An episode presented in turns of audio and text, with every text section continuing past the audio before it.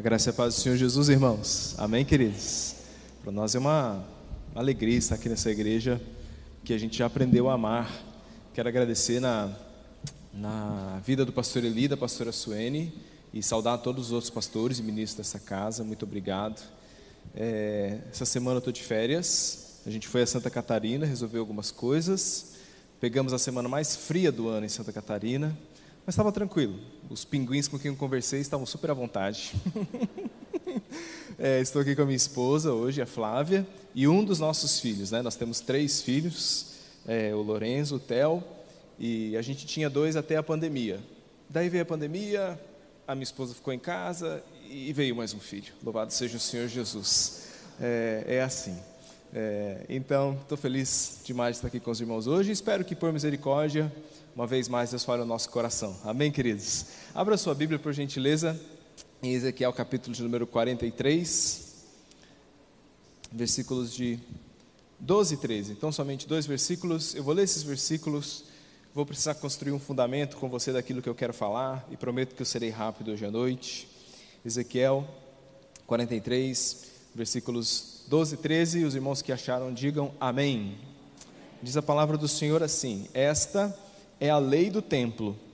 Sobre o cimo do monte, todo o seu limite ao redor será santíssimo. Eis que esta é a lei do templo. São essas as medidas do altar, em côvados, sendo o côvado de côvado comum e quatro dedos.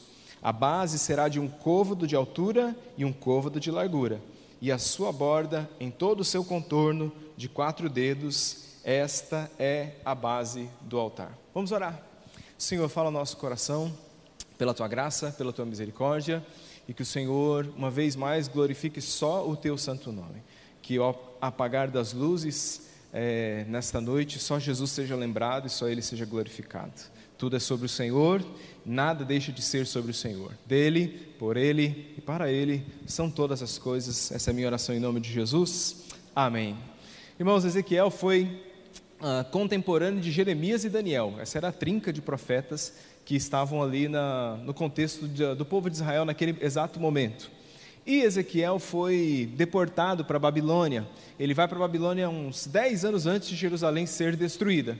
Então o livro de Ezequiel ele é interessante porque a primeira, a primeira parte do livro de Ezequiel é só pedrada, é só pancada ele falando sobre o juízo de Deus, e ele dizendo: Jerusalém vai ser destruída, o Senhor vai visitar a iniquidade do seu povo. Então, assim, um discurso duro, duro, duro. Aí Jerusalém é destruída, e de repente parece que muda o livro, da metade para frente do livro, Deus começa a falar sobre a esperança, sobre a restauração, de que Deus vai restaurar, de que Deus vai fazer, de que Deus vai tratar com o seu povo, vai levar o povo de volta para Jerusalém. E algumas visões acontecem no livro de Ezequiel. Aqui onde nós lemos Ezequiel, Ezequiel capítulo 43, uh, Deus está dizendo para Ezequiel em uma visão como deve ser a reconstrução do templo, porque o templo foi destruído, o segundo templo vai ser reconstruído, e Deus está dando para Ezequiel essa medida de como o, o, o templo deveria ser reconstruído. E aí Deus vai dizer para Ezequiel que o templo deve ser reconstruído em côvados. Quem aqui já é crente há um bom tempo e já ouviu essa palavra côvado? Isso. Isso, quem nunca tinha ouvido essa palavra na vida? Certo. Então tem umas palavras que só crente conhece, né? Côvado. Côvado é uma palavra que só crente conhece, não é, irmãos? Côvado, é, gasofilácio, é, diácono, varão, varoa, sei lá, a, a malequita. Quem, quem, a malequita, né? Essas palavras, Jebuseu, tem palavra que só crente conhece. É o nosso, é o nosso vocabulário. E côvado é era uma unidade de medida muito, muito comum no Antigo Testamento. Se você olhar naquela época, por que, que se usava côvado para medir? Porque eles não tinham fita métrica, não tinham trena laser, não tinham régua, não tinha nada disso. Então a unidade de medida que era usada era côvado. Já lá na Arca de Noé, você vai ver que a Arca de Noé foi medida em côvados. Às vezes aparecia um gigante lá no Antigo Testamento e a Bíblia dizia a altura do gigante era tantos côvados, sua cama era tantos côvados. Mas alguém poderia dizer, tá bom, entendi, pastor. O que é um côvado? Qual é o comprimento de um côvado? Então, o côvado na Bíblia, ele é equivalente à medida de seis palmas da mão, ou seis respirações da mão. Vou te ensinar isso hoje à noite. Se puder, por gentileza, levanta uma das suas mãos, sai no lugar onde você estiver. Não precisa nem ser alto, só levanta. E aí você junta os dedos, recolhe seu polegar, certo? O côvado era isso aqui seis vezes. Então, como é que eles faziam? Eles mediam assim: você pegava e colocava aqui na dobra do seu braço, no seu antebraço, bem aqui onde está a dobra. E aí, se o seu antebraço não for muito esquisito, deixa eu usar aqui assim, ó. Muito provavelmente, quando você fizer seis vezes, você vai chegar na ponta do seu dedo. Um, dois, três, quatro, cinco, seis. Isso, essas seis palmas da mão era um côvado, e era assim que era medido. Então, essa era uma medida. O côvado é seis palmas da mão, seis respirações da mão. Ah, então, é assim que eles mediam a distância. Essa era a unidade de medida mais comum do Antigo Testamento. Os antigos rabinos diziam no Israel antigo que o côvado era a mãe do braço, ou seja, essa parte aqui do seu braço, seu antebraço, da dobra para frente, eles chamavam de a mãe do braço. Por quê? Porque o homem sonha, o homem idealiza, o homem projeta, e daí o côvado de seis mãos corre para fazer. A gente pensa em alguma coisa e essa nossa parte aqui é o que materializa aquilo que a gente pensou. Pensei, sonhei, imaginei, eu vou lá e faço. É, alguns homens são mais enrolados nesse processo de pensar, materializar e fazer, não é, não, irmãs? Sim ou não, irmãs? Sim, muito bem. Eu digo isso para minha esposa lá em casa sempre. Eu falo, amor, se eu disser que eu vou fazer alguma coisa, eu vou fazer. Não precisa me lembrar a cada seis meses. Eu vou fazer. eu vou fazer, né? É, mas é isso. Então, os antigos rabinos diziam: isso aqui é a mãe do braço. E os homens, isso aqui deveria ser o pai do braço. Amém, irmãos? Isso, o meu está mais para um filhote do braço, mas tudo bem. Ah, então, eles diziam isso por quê? Porque essa parte, o côvado, era o produtor, é aquilo que colocava as coisas para acontecer. E já no Antigo Testamento você vê coisas magníficas acontecendo pelo côvado de seis mãos: muros construídos, ah, arcas construídas, barcos, navios, armaduras, ah, armas de guerra, tudo isso que o homem sonha, planeja, o côvado hábil, as seis mãos, essa medida corre para fazer, para dar forma a essas coisas. Existe uma pesquisa que diz que a humanidade levou de Jesus a Leonardo da Vinci para dobrar o seu conhecimento pela primeira vez. A humanidade levou cerca de 1500 anos para que ela conseguisse dobrar o seu conhecimento a respeito do mundo. E aí a sociologia vai dizer que a partir do ano de 1500 começaram a vir ondas de conhecimento sobre a humanidade. Então, a primeira dobra de conhecimento levou 1500 anos. Depois, na primeira grande onda de conhecimento, a humanidade dobrou o seu conhecimento após 150 anos. Na segunda onda de conhecimento, a humanidade dobrou o seu conhecimento a cada 50 anos.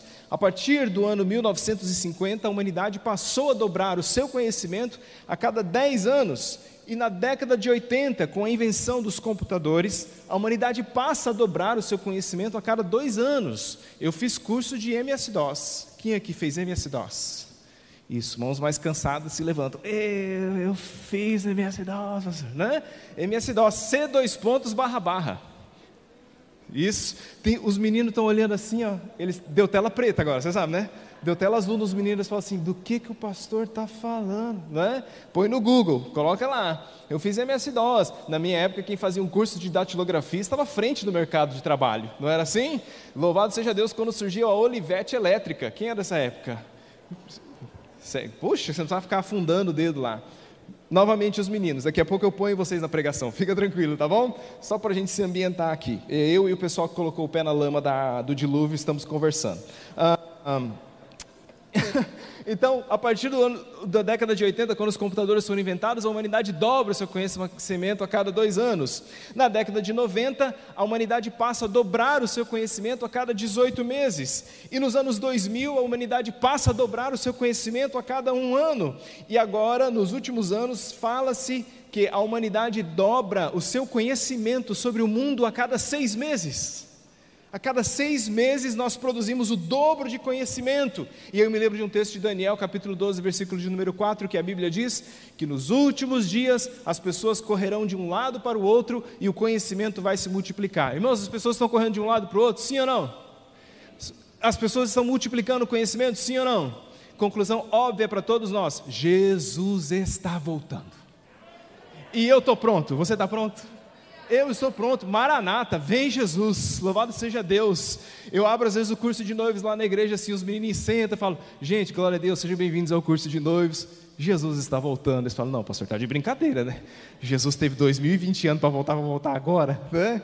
Então, eu sempre brinco assim, eu digo assim, já imaginou, você se poupou, você namorou tudo certinho, se guardou, planejou o casamento e tal, e casamento, e aquilo tudo, e fez a cerimônia, e bacaninha, e e jantar e tal, tal, chegou a hora, você e sua noiva foram embora, foram lá para a noite de núpcias, tomaram um banho, estão se encontrando assim, né? Vão, vão se encontrar, aí na hora que vocês vão se encontrar assim, toca a trombeta, papá, papá, papá, Jesus voltando. tá amarrado, como assim tá amarrado? Que negócio é esse? Calma, Jesus, dá uma esperadinha aí na parada. Ah, então, do jardim do Éden aos dias de hoje, este mundo é um grande tributo ao côvado do homem.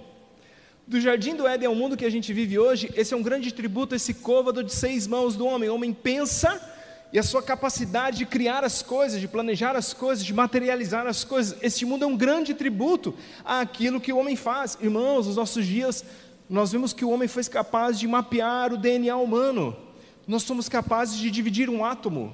Nós temos é, equipamentos que são capazes de viajar à velocidade da luz, ou romper, é, perdão, a velocidade da luz não, a velocidade do, a velocidade do som, romper a barreira do som. Ah, alguém um dia falou assim: Eu quero ir para o espaço. Você já imaginou o homem que estava olhando para a lua e disse assim: Eu vou mandar alguém para a lua?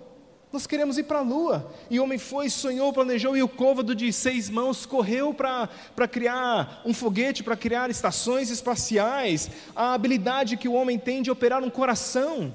Não basta só operar um coração, muitas vezes os médicos operam um coração que está numa, num bebê que está dentro de outra pessoa. Esses dias eu vi uma cirurgia em que os médicos tiraram parte do bebê da placenta, operaram a boca do bebê, voltaram ele de volta, e você diz: Meu Deus, quanto conhecimento está acontecendo no mundo! A habilidade de curar doenças, o avanço do, do mundo digital. Ah, quem é, é essa área de equipamento sabe o calhamaço de coisas que a gente tinha que levar antigamente e hoje está tudo aqui, está tudo na, na, na palma da nossa mão. Então, as nossas mãos habilidosas construíram aviões, uma coisa tão comum, tão normal para nós, a gente está aqui pertinho do aeroporto, mas o avião está aí, o comercial, há poucas décadas. O avião foi inventado há pouco mais de 100 anos. Isso tudo o homem só sonhou e imaginou durante muito tempo. Então, tudo isso veio na mente, no pensamento do homem, e esse côvado de seis mãos correu para fazê-lo, correu para fabricá-lo. A tecnologia moderna, os nossos celulares. Você está com o seu celular aí? Pode pegar ele, por gentileza, rapidinho. No nosso celular, essa caixinha aqui que tira tanto tempo nosso, você sabia que aqui tem mais tecnologia do que tinha no computador da Apollo 11? A primeira nave que levou o homem para a Lua o nosso celular tem mais capacidade e velocidade de processamento do que o computador de bordo da Apollo 11. A gente tem mais informações aqui. Eu quero saber como está o tempo em Dubai. Por quê? Não, só, só para saber. Né? Eu vou lá e vejo como que está a temperatura hoje em Dubai. Como que está a temperatura hoje no Marrocos. Eu me informo sobre a Bolsa de Valores. Eu, eu consigo uh, me informar sobre o mundo, avanços uh, robóticos. Você já imaginou no cara que inventou o celular e um dia ele falou assim, eu vou colocar em Dubai, 34 graus. Louvado seja Deus. Ah, o cara que. Não, tudo bem. Onde que eu estava mesmo? Ah, você já imaginou o cara que um dia olhou para o celular? Não basta seu celular, eu vou colocar alguém para conversar comigo aqui. Esse cara devia ser muito solitário, né? Eu vou conversar. Inventou a Siri. E aí você fala para a Siri assim, você fala, Siri, quanto é 12% de 1.459.957? E ela fala para você. Ela responde na hora, ela faz, ela faz as contas. Ela, eu me lembro, os meninos lá em casa eram pequenininhos, eles não falavam com a gente, mas eles falavam com a Siri. Aí chegava, Siri, aí a Siri respondia, não entendi o que você quis dizer. Siri, está aqui o que eu encontrei na internet. tipo, o meu celular teve uma época que não recebia os meus e-mails. Eu mandava um e-mail para mim, ele não recebia, dava como spam, porque o meu filho tinha mudado meu nome no celular, miserável. Siri, eu quero que você me chame de Lorenzo. E aí o meu e-mail não chegava para mim, porque ela mudou meu nome no próprio celular. Então, o homem pensou essas coisas. A gente liga por vídeo hoje um para o outro e a gente acha uma coisa normal. Mas na minha infância era coisa dos Jetsons. Quem lembra dos Jetsons? Lembra? Isso, eu estou saudosista hoje, né? É tudo bem.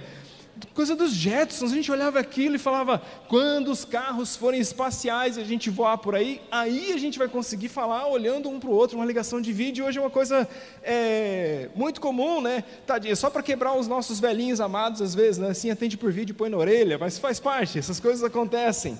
Então, os Home Assistant, hoje está tudo. É, tá tudo interligado dentro da casa, casas tecnológicas, você vai lá e coloca a Alexa na sua casa, e ela faz um monte de coisa para você. A Alexa, se ela conversa com a sua lâmpada, você chega para a Alexa e fala assim: Alexa, diminui a luz, fazendo um favor, e a luz. Falou, gente, ou é Deus ou é o diabo, um dos dois está nesse negócio. Não é... Aí, se você falar, Alexa, minha... se você colocar mais de uma na sua casa, elas conversam entre si. Se você falar assim, Alexa, me acorda amanhã às 6 horas da manhã, a que estiver mais próximo de você, aqui responde. Isso, você percebe isso? O homem, o homem sonhou, idealizou essas coisas e nós somos criativos assim porque o nosso Deus é criativo, amém, irmãos? E aí o homem sonha, idealiza essas coisas e o côvado de seis mãos corre para fazê-lo. Agora, o que eu quero dizer para você essa noite é que muitas vezes essa nossa grande capacidade de sonhar, idealizar, de fazer grandes coisas, é justamente aquilo que pode nos afastar de Deus. Que podemos olhar para tudo isso que a gente faz e isso pode roubar de nós a nossa necessidade de Deus. E aí Jesus vai dizer em João capítulo número 15, versículo de número 5, ele disse assim: Sem mim, sem mim, nada podeis fazer. Aí você diz: Espera aí, pastor, se decide o que você vai pregar hoje à noite. Você está dizendo que o homem pode fazer milhares de coisas maravilhosas, e agora você vem e diz: Sem mim, nada podeis fazer. O que Jesus está dizendo é: sem mim, vocês não podem fazer nada que vai durar eternamente.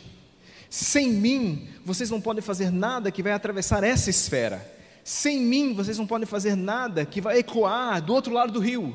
Sem mim, vocês não podem fazer nada que vai durar para sempre. Sem mim, nada podeis fazer. Jesus está evocando a mesma história que está em Ezequiel, capítulo número 15, quando o Senhor disse que Israel era como um ramo da oliveira que havia sido tirado um ramo da videira, perdão, que havia sido tirado da videira. Quando você tira um ramo da videira, para que, que ele serve?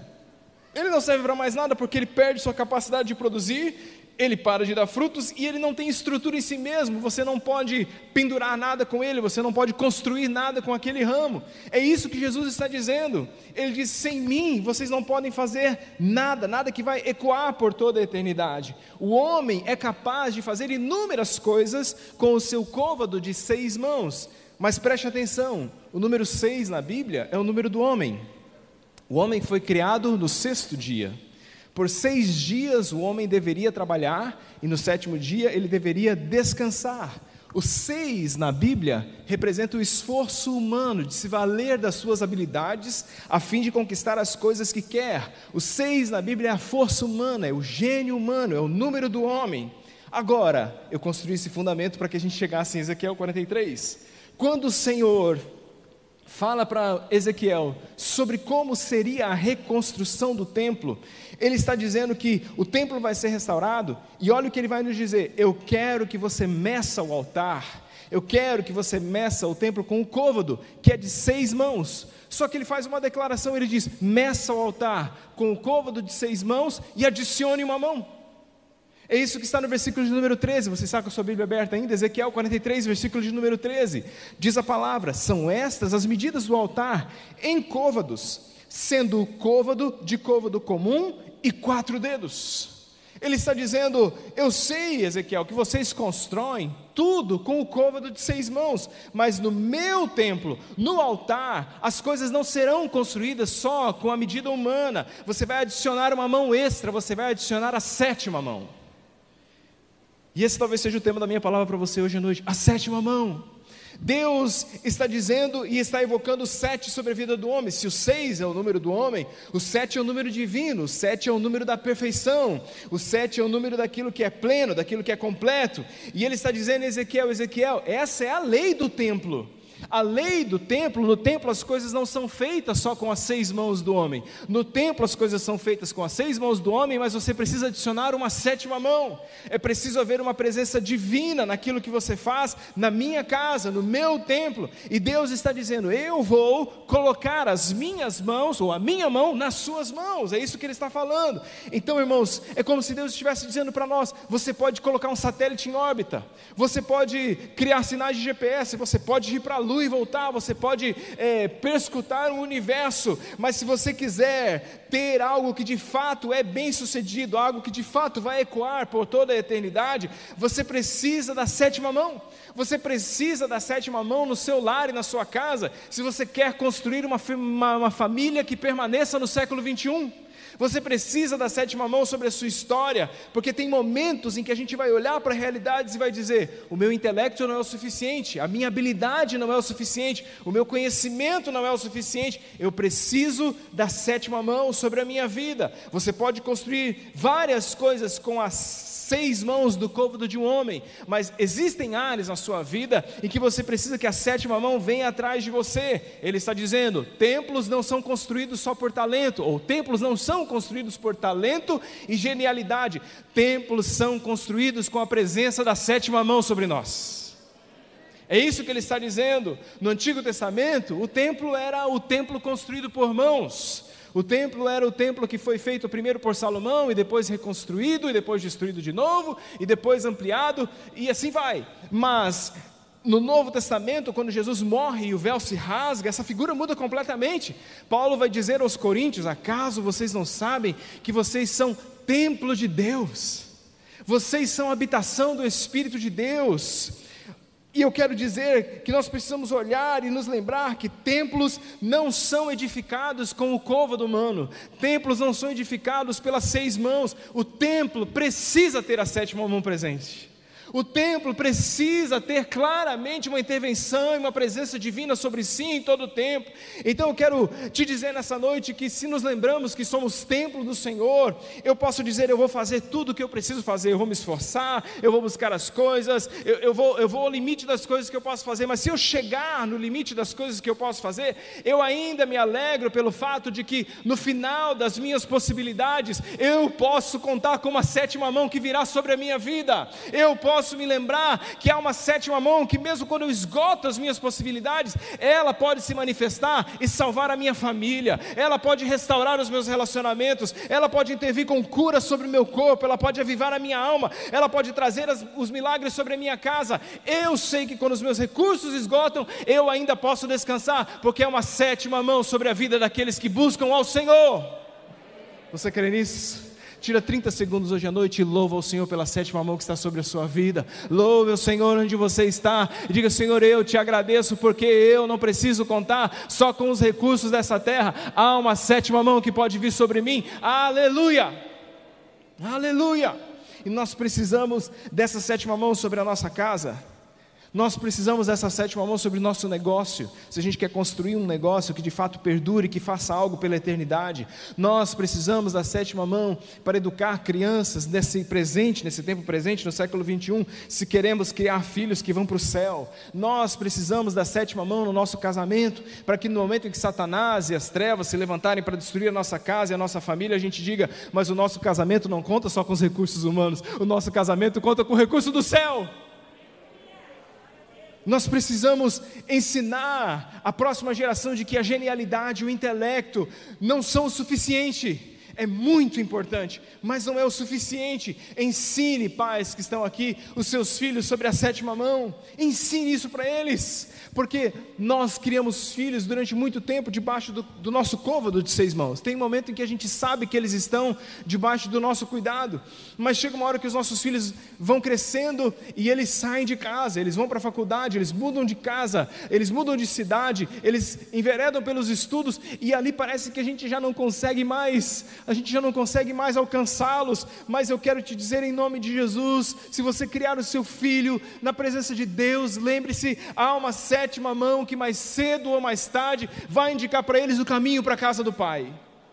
Ela existe, eu creio nisso. Você que está aqui, talvez jovem, adolescente, gurizão, entregou sua vida ao Senhor Jesus, e você está nessa luta, nessa, nesse dilema de ando com Jesus, ando com Jesus, siga o caminho do mundo, siga o caminho de Deus, e eu quero te dizer, cara, se você chegou aqui hoje à noite, é porque Deus já tem te livrado.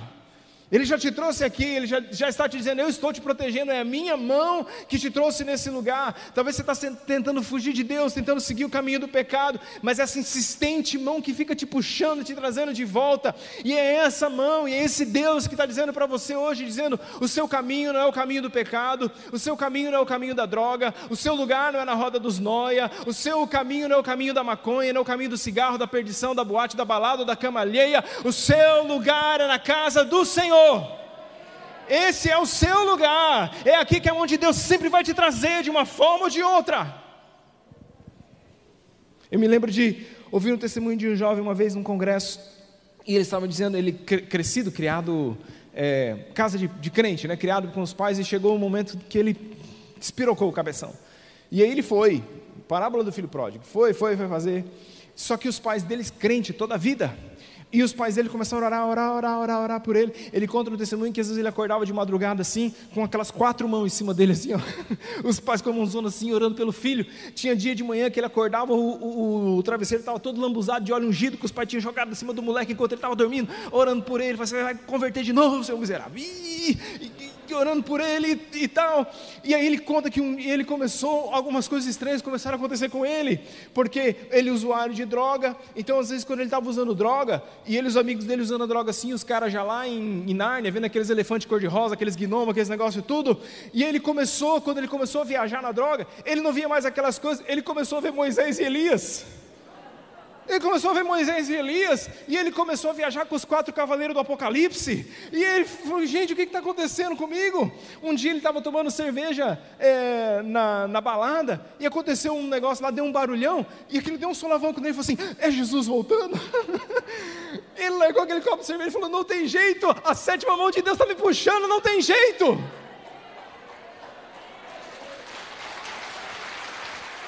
Ele voltou para a casa do pai.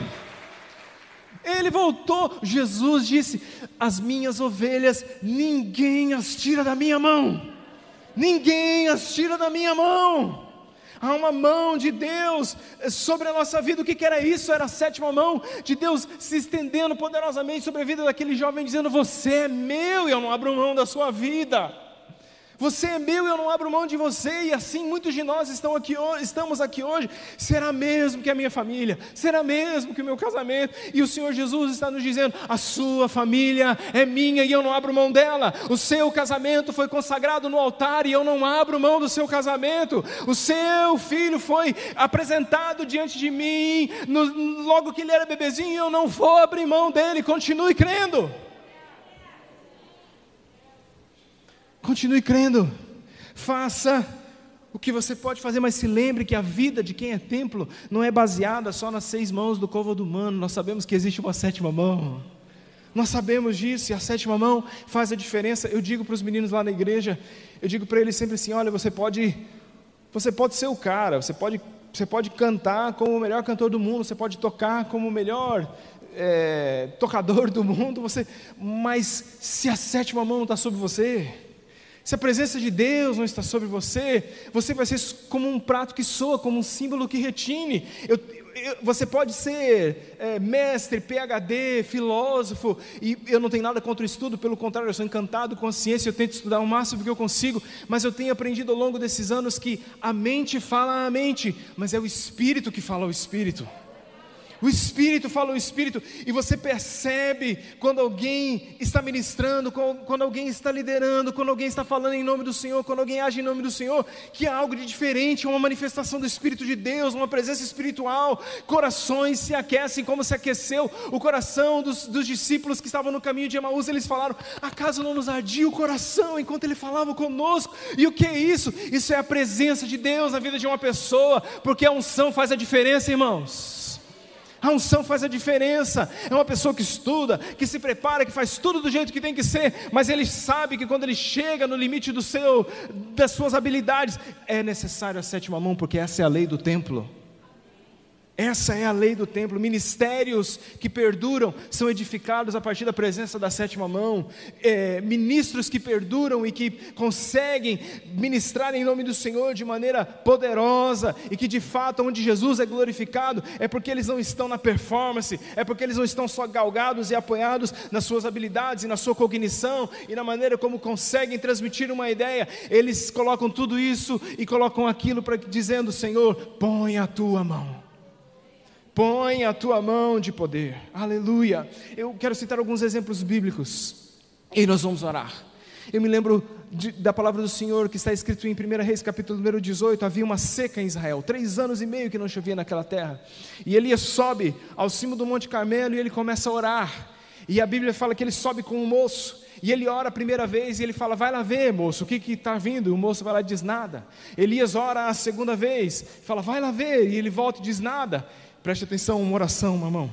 Duas orações, duas mãos. Terceira oração, terceira mão. Quarta oração, quarta mão. Quinta oração, quinta mão. Sexta oração, sexta mão.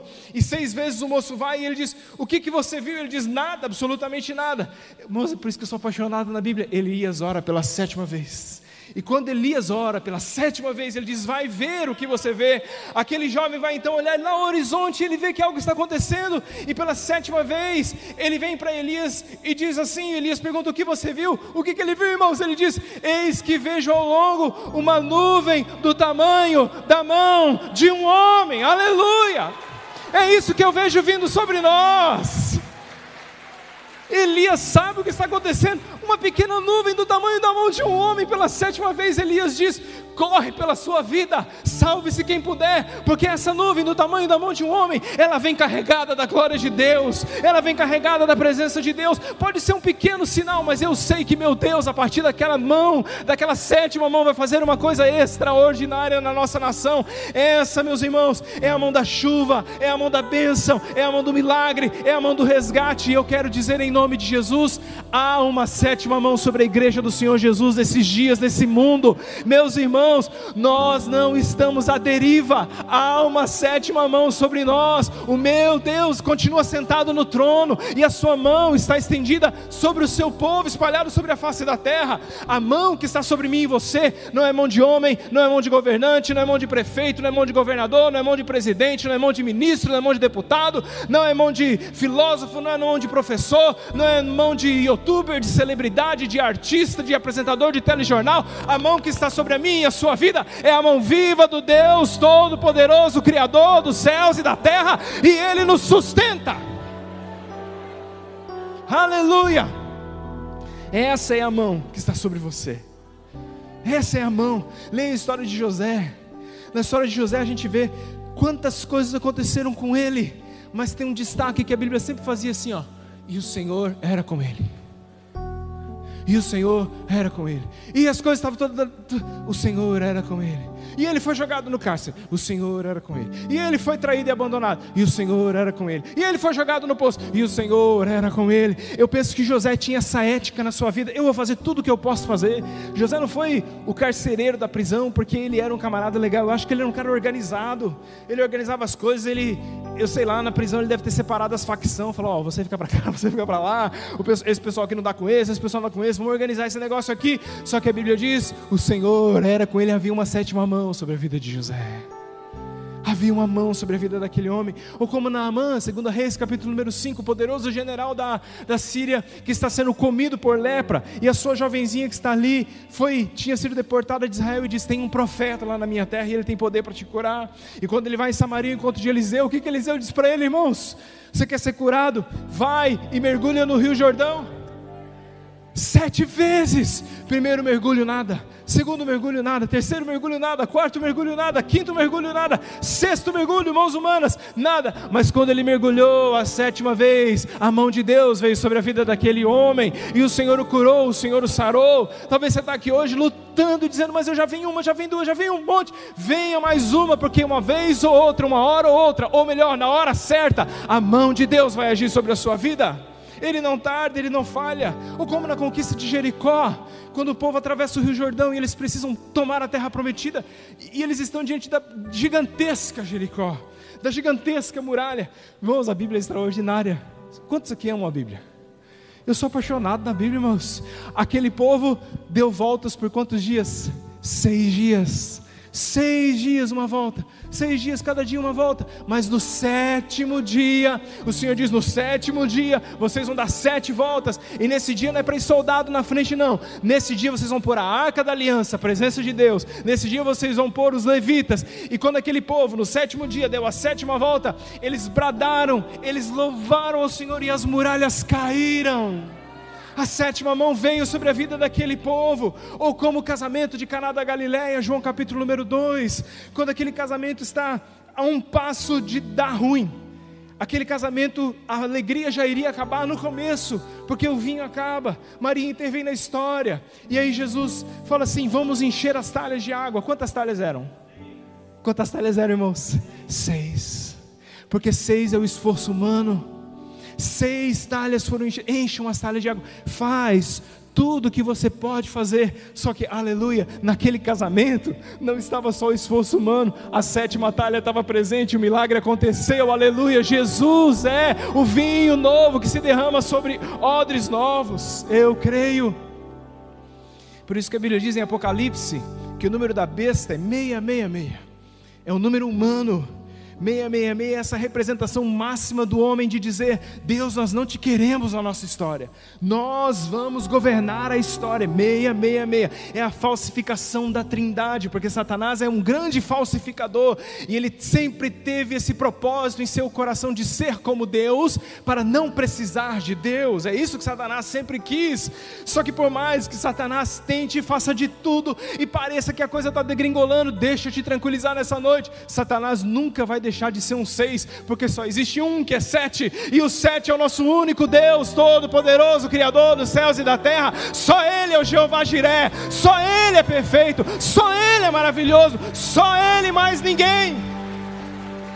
Só Ele. Ah, faça tudo o que você tem que fazer.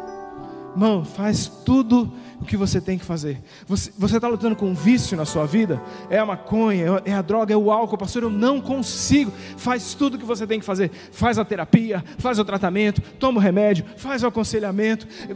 Você está passando por uma luta no seu casamento, procure aconselhamento, vem orar, venha buscar o Senhor. Faz tudo o que você pode fazer, mas creia que quando você chegar no final das suas possibilidades, você ainda conta com uma sétima mão que virá sobre você, em nome de Jesus. Faz tudo o que você tem que fazer, leve a sério aquilo que é a sua parte na sua vida, e eu te garanto, se você começar a fazer isso e esperar em Deus, vai chegar um dia, você que sofre aqui com um vício, você vai acordar de manhã e vai dizer assim: Eu tenho nojo de cigarro, eu não quero mais tomar minha cerveja. Eu não quero mais aquele baseado de maconha. Sabe por quê? Porque a sétima mão te lavou de dentro para fora ela tocou na sua vida, ela te transformou, ela fez aquilo que ninguém mais pode fazer. Se você fizer tudo que você pode fazer, fica tranquilo, Deus vai fazer aquilo que só Ele pode fazer. Eu creio nisso de todo o meu coração. Encerro dizendo com o texto de Atos, capítulo número 12: Pedro estava na prisão. Quando Pedro estava na prisão, um preso de altíssima periculosidade, não, não havia escapatória para ele daquele lugar. E a Bíblia fala que de repente naquela noite uma luz veio uma luz veio sobre aquele lugar. A Bíblia fala que as correntes caíram. A Bíblia fala que os portões, é o primeiro portão automático da história da humanidade. Os portões abriram automaticamente, está lá no texto. Os portões se, se lhes abriram. Então, essa, essa providência sobrenatural sobre a vida de Pedro. Mas tem um detalhe ali que eu fico assim intrigado. Depois de tudo isso, luz, corrente caindo, portão abrindo automaticamente, o anjo chega para Pedro e fala assim: põe o sapato, Pedro. Põe o sapato. E eu fico pensando, meu, o anjo já veio, já teve luz, já teve portão aberto, já teve cadeia quebrada. O que, que custa pôr o sapato numa nuvem assim, né? Oh, oh, oh, não é assim, está aqui, Pedro, o sapato já vai entrar em você. Sabe por quê, irmãos? Porque tem coisas que só Deus pode fazer, mas tem coisas que nós devemos fazer. E eu quero te dizer nessa noite, em nome de Jesus, e eu, eu digo isso com todo o temor do Senhor no meu coração, e Primeira Igreja Batista do Jardim Camburi, você que está aqui, esposa que está aqui, pai que está aqui, eu te digo: põe os teus sapatos Põe os teus sapatos, porque essas trevas vão chegar ao fim, a luz vai brilhar sobre a sua casa. Põe os teus sapatos, porque aquilo que parece ser intransponível, a porta que não se abre, Deus vai abrir. Põe os teus sapatos, porque mais cedo ou mais tarde cadeias vão se quebrar e você vai ser livre para a glória de Deus. Põe os teus sapatos, quantos creem nisso? Dê um glória a Deus no seu lugar, dê um aplauso ao nome do Senhor Jesus Cristo. Fique em pé onde você está. Vamos orar ao Senhor. Aleluia.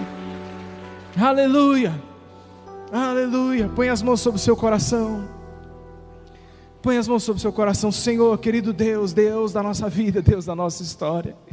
Hoje nós te pedimos, põe a tua mão sobre nós aquele que chegou aqui, ó Pai amado, achando que os recursos acabaram, o que é o fim da sua história, que em nome de Jesus sejam lembrados, sejam, ó Pai amado, avivados, esperançados na certeza de que há uma sétima mão que virá sobre a nossa vida em nome de Jesus, sobre a mãe que tem posto os seus filhos na presença do Senhor, estende a tua sétima mão sobre eles, ó Deus, sobre os meninos que estão aqui, que estão na luta, na titubeando sobre um caminho e outro, que as tuas mãos possam puxá-los para perto do Senhor e dizer: Você é meu e ninguém vai te tirar da palma da minha mão, em nome de Jesus. Deus, manifesta o teu poder, a tua graça sobrenaturalmente sobre nós, em nome de Jesus. Que se estamos passando por dias de seca, dias em que a chuva não vem, que a gente continue orando, a exemplo de como Elias nos ensinou e olhando à vista do céu, porque mais cedo ou mais tarde, uma nuvem do tamanho de uma mão de um homem virá sobre nós, e esse será um sinal de que uma grande chuva vai descer sobre a nossa casa em nome de Jesus. Eu não caminho, nós não caminhamos só no nosso esforço humano, mais cedo ou mais tarde, Deus vai fazer algo sobrenatural na nossa vida. Nós não andamos por vista, nós andamos pela fé no Filho de Deus, e em Ti, e para Ti, e na esperança do Senhor, lançamos as nossas vidas nas Tuas mãos, cuida de nós, essa é a nossa oração, em nome de Jesus, amém e amém.